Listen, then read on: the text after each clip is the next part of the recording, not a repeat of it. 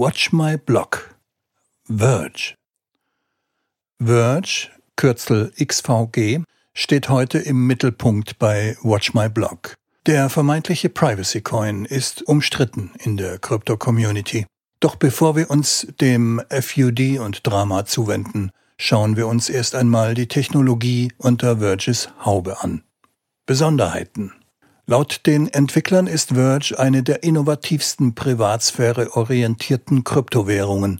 Mit dem RETH-Protokoll, welches Anfang 2018 ausgerollt wurde, sollen Nutzer die Möglichkeit haben, ihre Transaktion optional vor den neugierigen Augen Dritter zu schützen.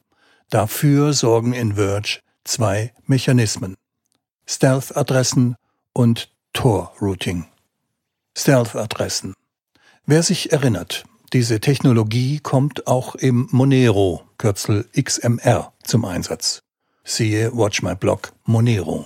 Eine Stealth-Adresse ist ein einmalig generierter Public Key, welcher für eine einzige Transaktion verwendet wird.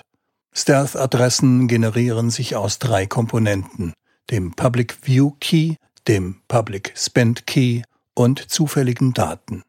Lediglich der Empfänger einer Transaktion kann diese für sich auf der Blockchain identifizieren und später selbst ausgeben.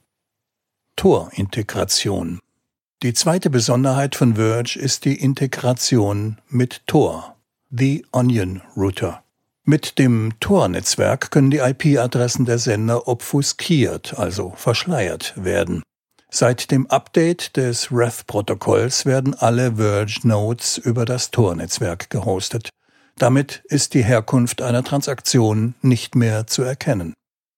Schwächen. Stealth-Adressen sind nicht genug. Stealth-Adressen alleine reichen nicht aus, um die Transaktionen auf der Blockchain zu anonymisieren.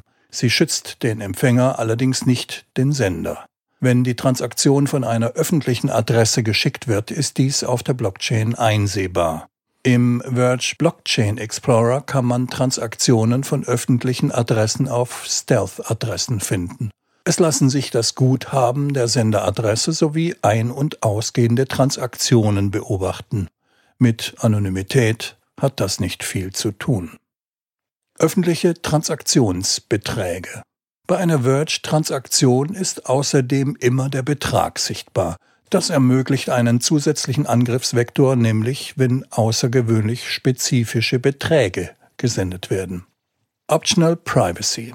Eine weitere Schwäche, die leider viele Privacy Coins aufweisen und die von Verge sogar als Stärke interpretiert wird, ist die optionale Privatsphäre. Man möchte manche Transaktionen öffentlich machen, beispielsweise eine Spendenorganisation, die den Spendern versichern möchte, dass keine Gelder veruntreut werden. Das Nutzen von Stealth-Adressen in Verge ist Opt-in, nicht Opt-out. Das bedeutet, dass Anonymität nicht Standard ist. Leute werden die Anonymität wahrscheinlich nur nutzen, wenn sie diese tatsächlich brauchen. Für eine wirkliche Anonymität im ganzen System wäre es daher besser, wenn alle Transaktionen mit Stealth-Adressen durchgeführt würden. Möchte jemand seine Wallet oder eine Transaktion veröffentlichen, gibt es dafür einen expliziten View-Key. Mit Hilfe von Software zur Blockchain-Analyse ist es möglich, weitreichende Schlüsse über Verbindungen zwischen Wallets zu ziehen. Die Know Your Customer Richtlinien an Exchanges wiederum sorgen für eine Verbindung zwischen realen Identitäten und den Pseudonymen einer Blockchain. Aktueller Stand der Technik, Development. Das lang ersehnte REF-Protokoll wurde mit etwas Verspätung Anfang 2018 veröffentlicht. Es ermöglicht Stealth-Adressen und macht die Tor-Integration zum Standard. Allerdings ist die Technologie von Verge nichts Neues. Aus dem GitHub kann man ablesen, dass es sich bei den Stealth-Adressen um Code des Shadowcoin-Projekts von 2014 handelt. Ob dies positiv ist, weil die Technologie in gewisser Weise getestet ist oder einen komischen Beigeschmack hat, muss jeder für sich selbst entscheiden. Stealth-Adressen sind ebenfalls keine einzigartige Innovation.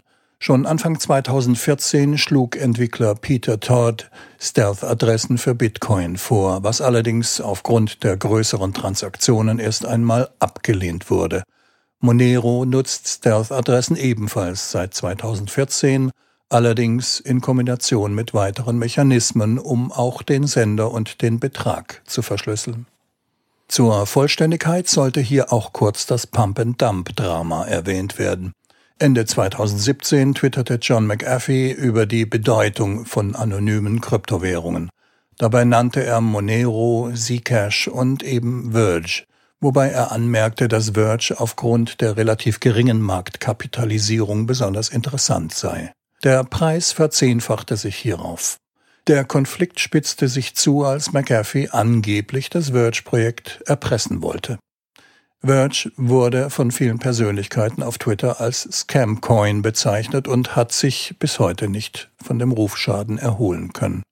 Im Link im Bericht findet ihr mehr über die Story. Blick in die Zukunft. Auf der Verge Roadmap stehen für das erste Quartal 2018 sowohl technische als auch organisatorische Neuerungen an. Auf der technischen Seite soll eine I2P Android Wallet sowie eine Integration mit Rootstock RSK Smart Contracts veröffentlicht werden. Auf der organisatorischen Seite ist ein Mining-Update geplant, das den Entwicklern 2% Block Rewards als Budget zur Verfügung stellt. Ein Online-Merchandise-Store und eine neu designte Website. Ob der Tech von Verge auch in Zukunft die Bedürfnisse der Nutzer befriedigen kann, wird sich zeigen. Zusammenfassung Verge spuckt große Töne, wenn es um ihre Technologie und deren Möglichkeiten geht. Allerdings ist der Code aus einem anderen Projekt kopiert und auch nichts, was die Kryptowelt noch nie gesehen hätte. Die Privatsphäre ist nicht automatisch geschützt. Nutzer müssen beispielsweise darauf achten, ausschließlich mit Stealth-Adressen zu arbeiten. Teile der Blockchain sind öffentlich und so lassen sich Rückschlüsse auf Geldströme über Blockchain-Analyse ziehen. Wer sein Kontoguthaben und Geldströme privat halten möchte, sollte sich wahrscheinlich besser nach etwas anderem umsehen. Ein Beitrag von Alexander Roos.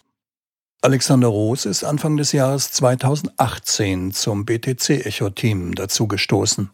Er hat einen Bachelor of Science in Management, Philosophy and Economics an der Frankfurt School of Finance and Management abgeschlossen und seine Bachelor-These über die Anwendungsfelder und Adaption der Blockchain-Technologie geschrieben.